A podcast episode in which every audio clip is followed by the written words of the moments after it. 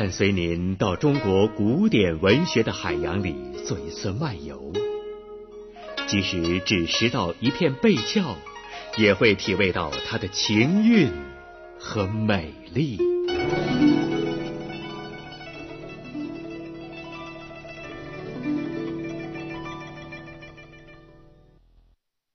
在历史老人的记忆中，公元二百多年前。南方楚国的汨罗江边，曾发生过这样短暂而生动的一幕。长期的流放生活已经把屈原折磨得面目憔悴、形容枯槁、不成人样了。诗歌创作成了他唯一的精神寄托。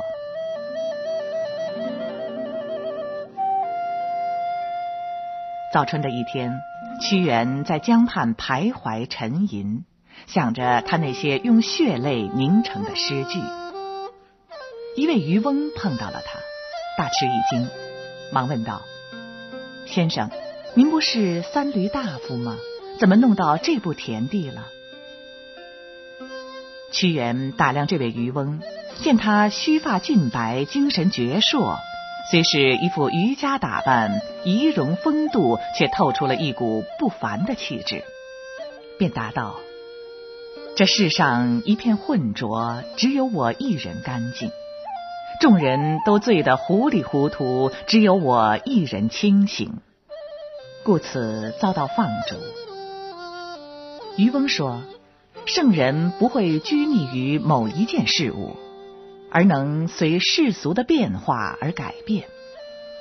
世上都浑浊，您何不索性搅浑水，使浊水飞溅？”众人都喝得醉醺醺，您何不也尝点酒糟，饮点薄酒？您何必过于担忧国事，苦守高洁，自我放逐呢？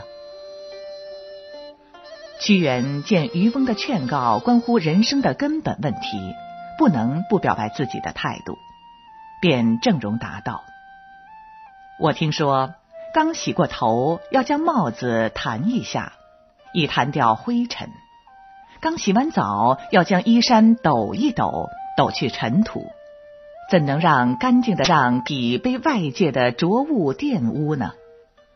我宁可跳进江水，葬身鱼腹，哪能让自己的洁白蒙上世俗的尘垢呢？渔翁微微一笑，一边摇着桨，一边唱着歌：“沧浪江水清时，可以洗我的帽缨。”沧浪江水着时，可以洗我的双脚。只见他划船离去，不再与屈原说什么。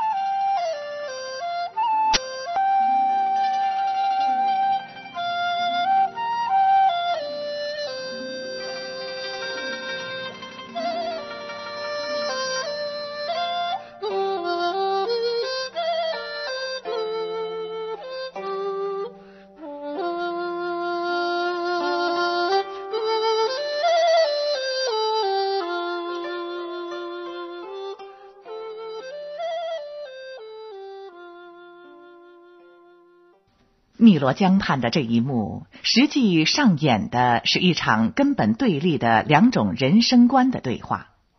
这一寓意深刻的情景，就完整的保存在屈原的作品《渔府》中。在当时的楚国，因为政治黑暗、社会腐败，部分知识分子或是自没才能，隐于江湖；或是佯狂玩世，随波逐流，以求保存自身。这种思想不可能不对屈原产生一点影响。当屈原经过激烈的心灵搏斗，在走与留二者间做出抉择，决心至死不离开祖国后，也许曾产生过隐居的念头。也许渔府一类的知识分子的思想曾激起过他心底的波澜，但是。屈原最终不能够接受这种人生观，他宁可舍弃生命，也不能够放弃操守，改变志向。他是一位与祖国与民族共存亡的志士。好，下面就请您欣赏屈原的这篇《渔府》。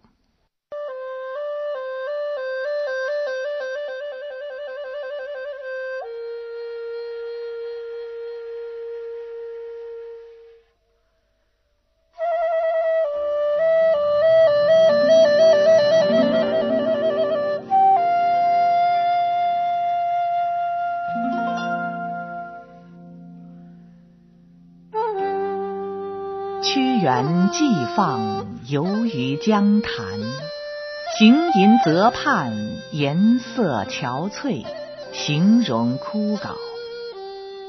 渔父见而问之曰：“子非三闾大夫于？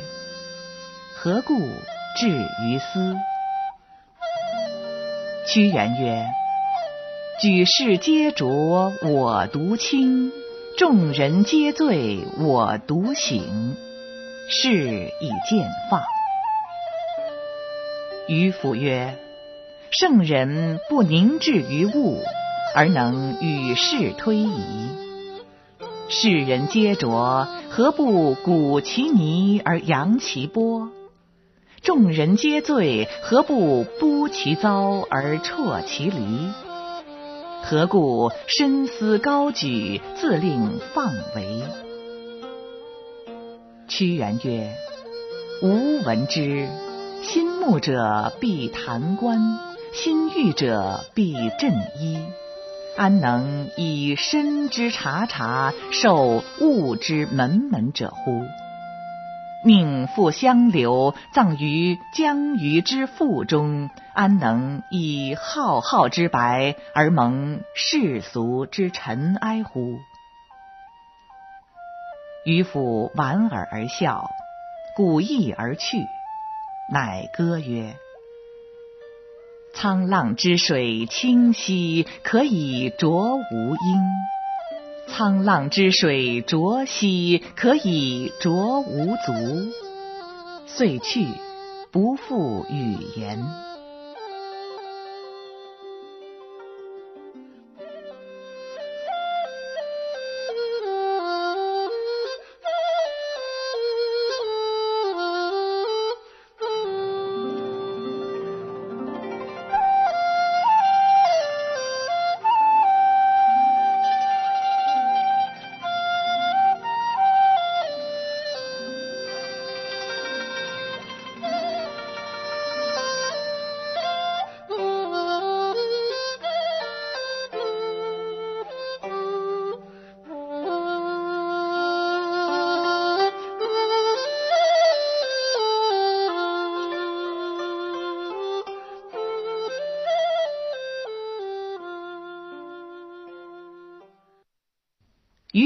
这篇作品，除了我们在前面谈的思想意义外，在艺术上也有不凡的表现。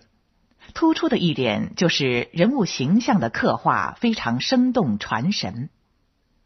开始几句写屈原游于江潭，行吟泽畔，颜色憔悴，形容枯槁。这一幅屈子行吟图虽琢磨不多，却感人至深。后世画屈子像者，颇受这几句话的感染与影响。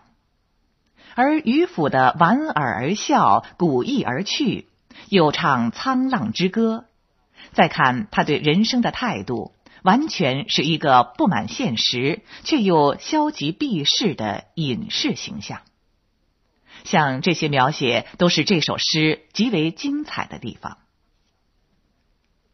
屈原是我们中华民族堪称之为国魂的第一人，他的爱国志行流芳千古，影响深远。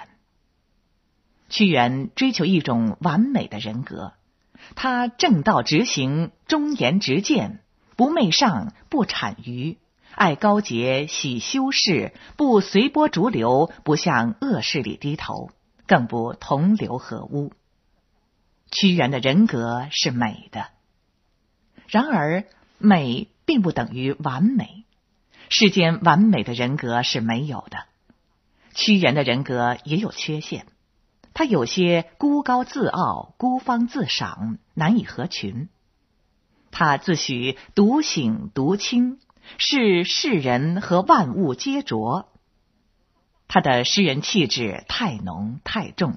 缺乏忍耐心，缺少宽容。也许正是因为屈原人格的俊杰与缺陷并存，才使人们觉得他是一位有血有肉的活生生的人，才能真正的在心中把他视为楷模。中国历代有一种把杰出思想家、哲学家、政治家套上种种光环，推上圣人宝座的倾向。孔子本来也是一位有血有肉、有情感、有欲望的活生生的人，既有很多供后人学习的优点，又有一些不必讳视的缺点。然而，历代的帝王因为统治的需要，把孔子硬是高高的挂在了空中，成为圣人，弄得后来儒家信徒一提到尊师孔子的名字，就诚惶诚恐，哪里还可能把他作为一个人来学习呢？屈原从来没有被当成圣人。他的被推崇、被纪念，是历代平民百姓和知识分子的自发行动。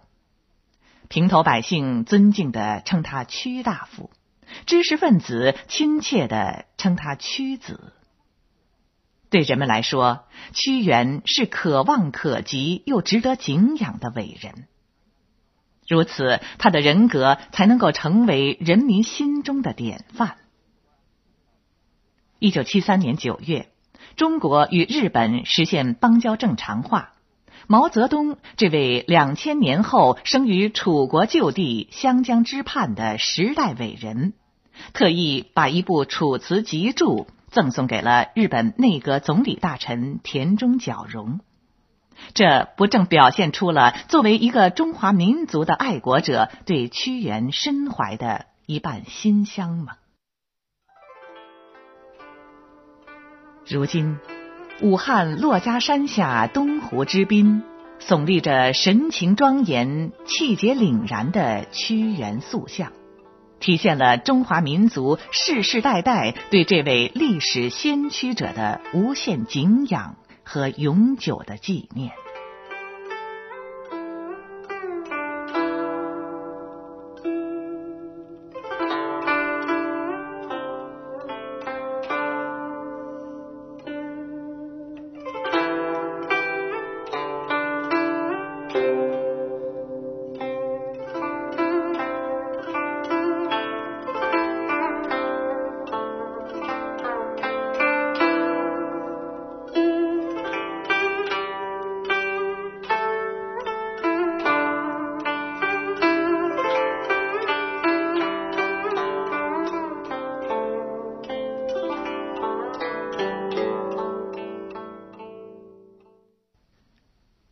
听众朋友，关于屈原和他的作品，我们已经了解了不少。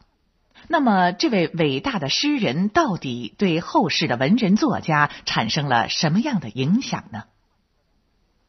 表面看来，一位作家的创作心理完全决定于他个人的思想感情、学识阅历、个性气质，最多再加上社会的影响。然而，深入一层历史的看问题，就会发现有一种文学心理的积淀在暗暗的产生影响。任何作家、诗人都必须读前人的作品，这种心理就潜藏在作品中，形成一种心理定势。作家欣赏这些作品，心游乎其中，久而久之，不知不觉就接受了这种定势。从而影响到自己的创作。当我们观察文学创作心理的某些共同现象，把这些积淀一层层剥去，最后就会发现，最早的积淀有些来自于屈原。比如说忧患意识，屈原的诗歌充满了忧患意识，他的诗歌弥漫着一股哀怨愁的情绪。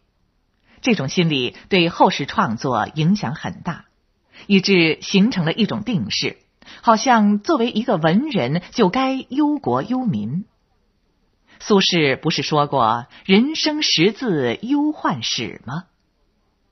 到了后来，形成了一种巨大的心理压力，以致后世的文人做起诗文来，有的甚至不得不假惺惺的用担忧国事来装点门面。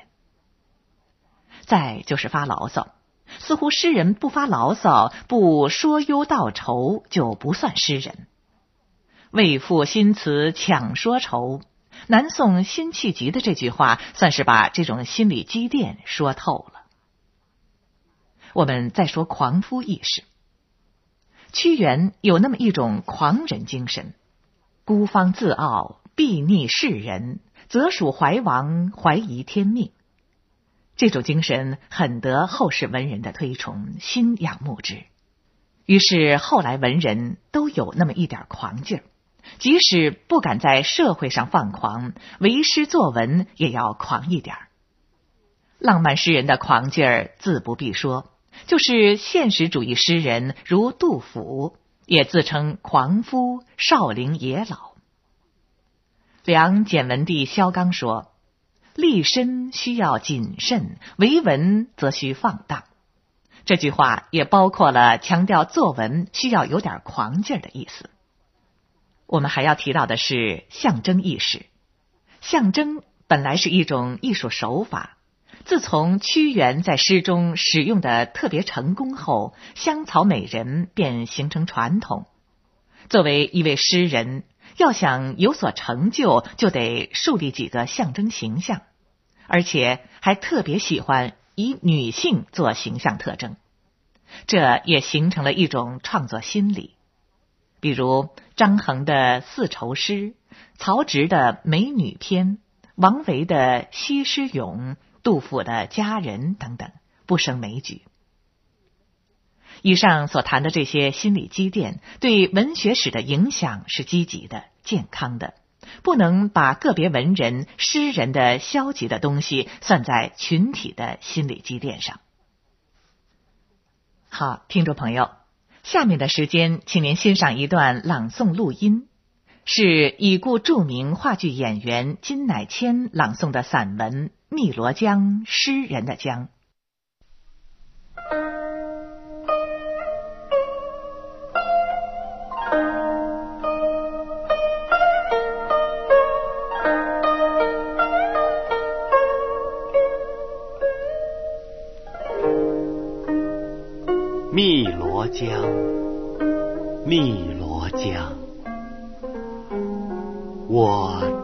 我朝夕思念着的。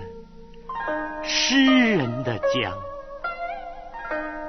以诗为魂，涤尽铅华，情深意往，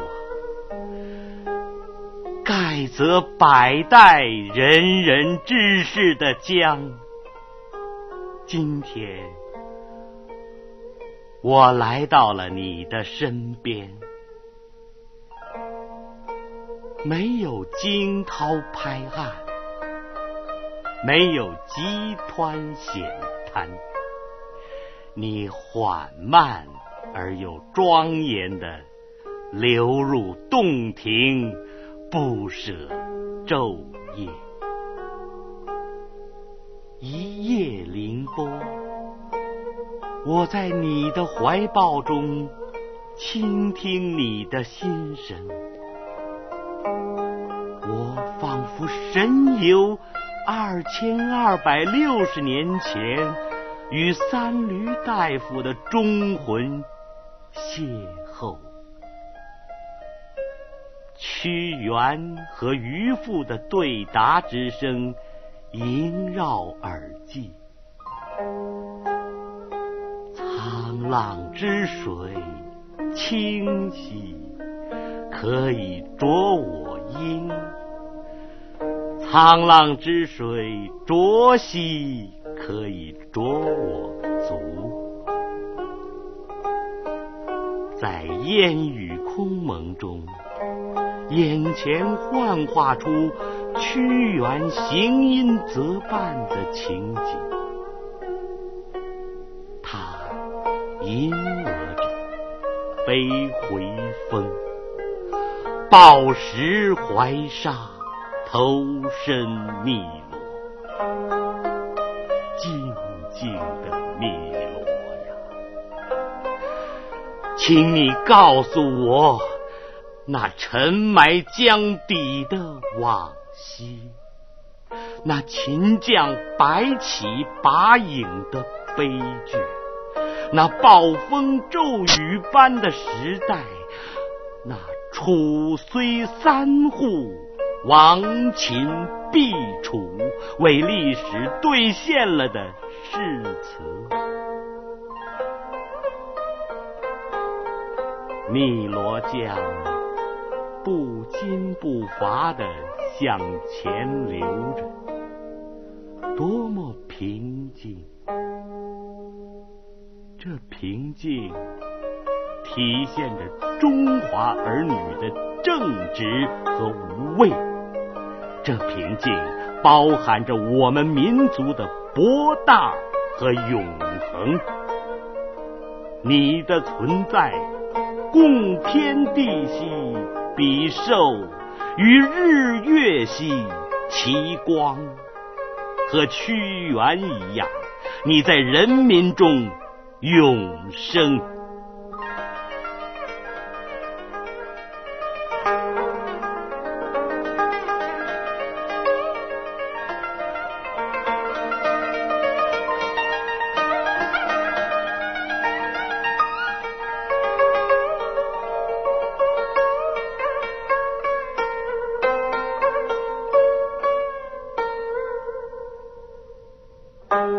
故屈原以后的贤者，从贾谊、司马迁到鲁迅、闻一多，千古骚韵不绝如缕，缱绻壮怀烛照华夏，投书已化鱼龙石，记忆犹存血泪痕。在胸中蕴蓄已久的怀贾谊的对句，方才跃然而出。舍船登岸，我在夕照中的屈子祠前徘徊，吟出了一首咏怀古迹的凄律。屈子祠前古木遮，烟姿已破湿溪河。咸阳一句平三户，荆楚千秋唱九歌。蒲剑双峰驱鬼魅。狮雄猎破撞山河，临风极目汨罗远，岁岁龙舟献角。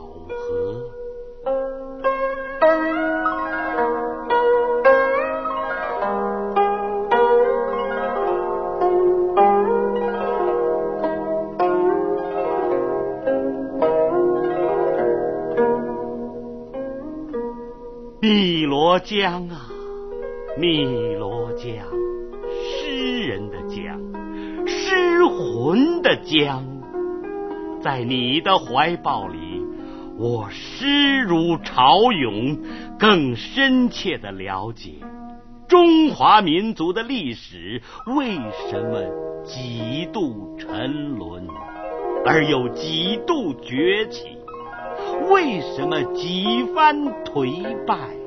而有几番振兴，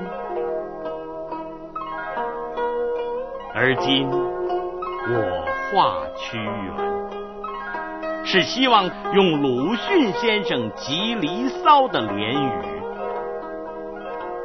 望烟姿而勿迫，恐替绝之先明，置之作右。”争分夺秒，求索改革的道路。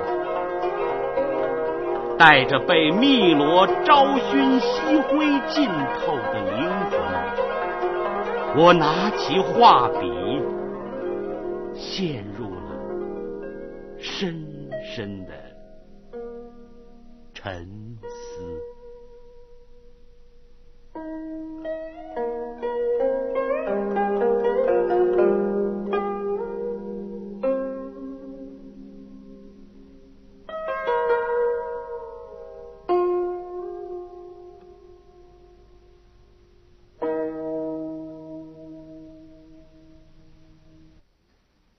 好了，听众朋友，我们节目中关于屈原及其作品的介绍，今天就告一段落了。司马迁在《史记》中说，屈原的作品可与日月争光。唐代李白也说：“屈平辞赋悬日月，楚王台榭空山丘。”意思是屈原的诗歌像日月一样高悬天际。楚王的楼台馆阁却早成一片荒丘，这极高的评价反映了屈原在中国文学史上的重要的地位和巨大影响。下期节目将为您介绍战国时代楚国另一位词赋家宋玉，欢迎您到时收听。听众朋友，这次华夏神韵节目就为您播送到这里。责任编辑吕鲁波，录音师蒋树珍，主持人孟丽。感谢各位朋友的收听，欢迎您下周同一时间继续收听我们的节目。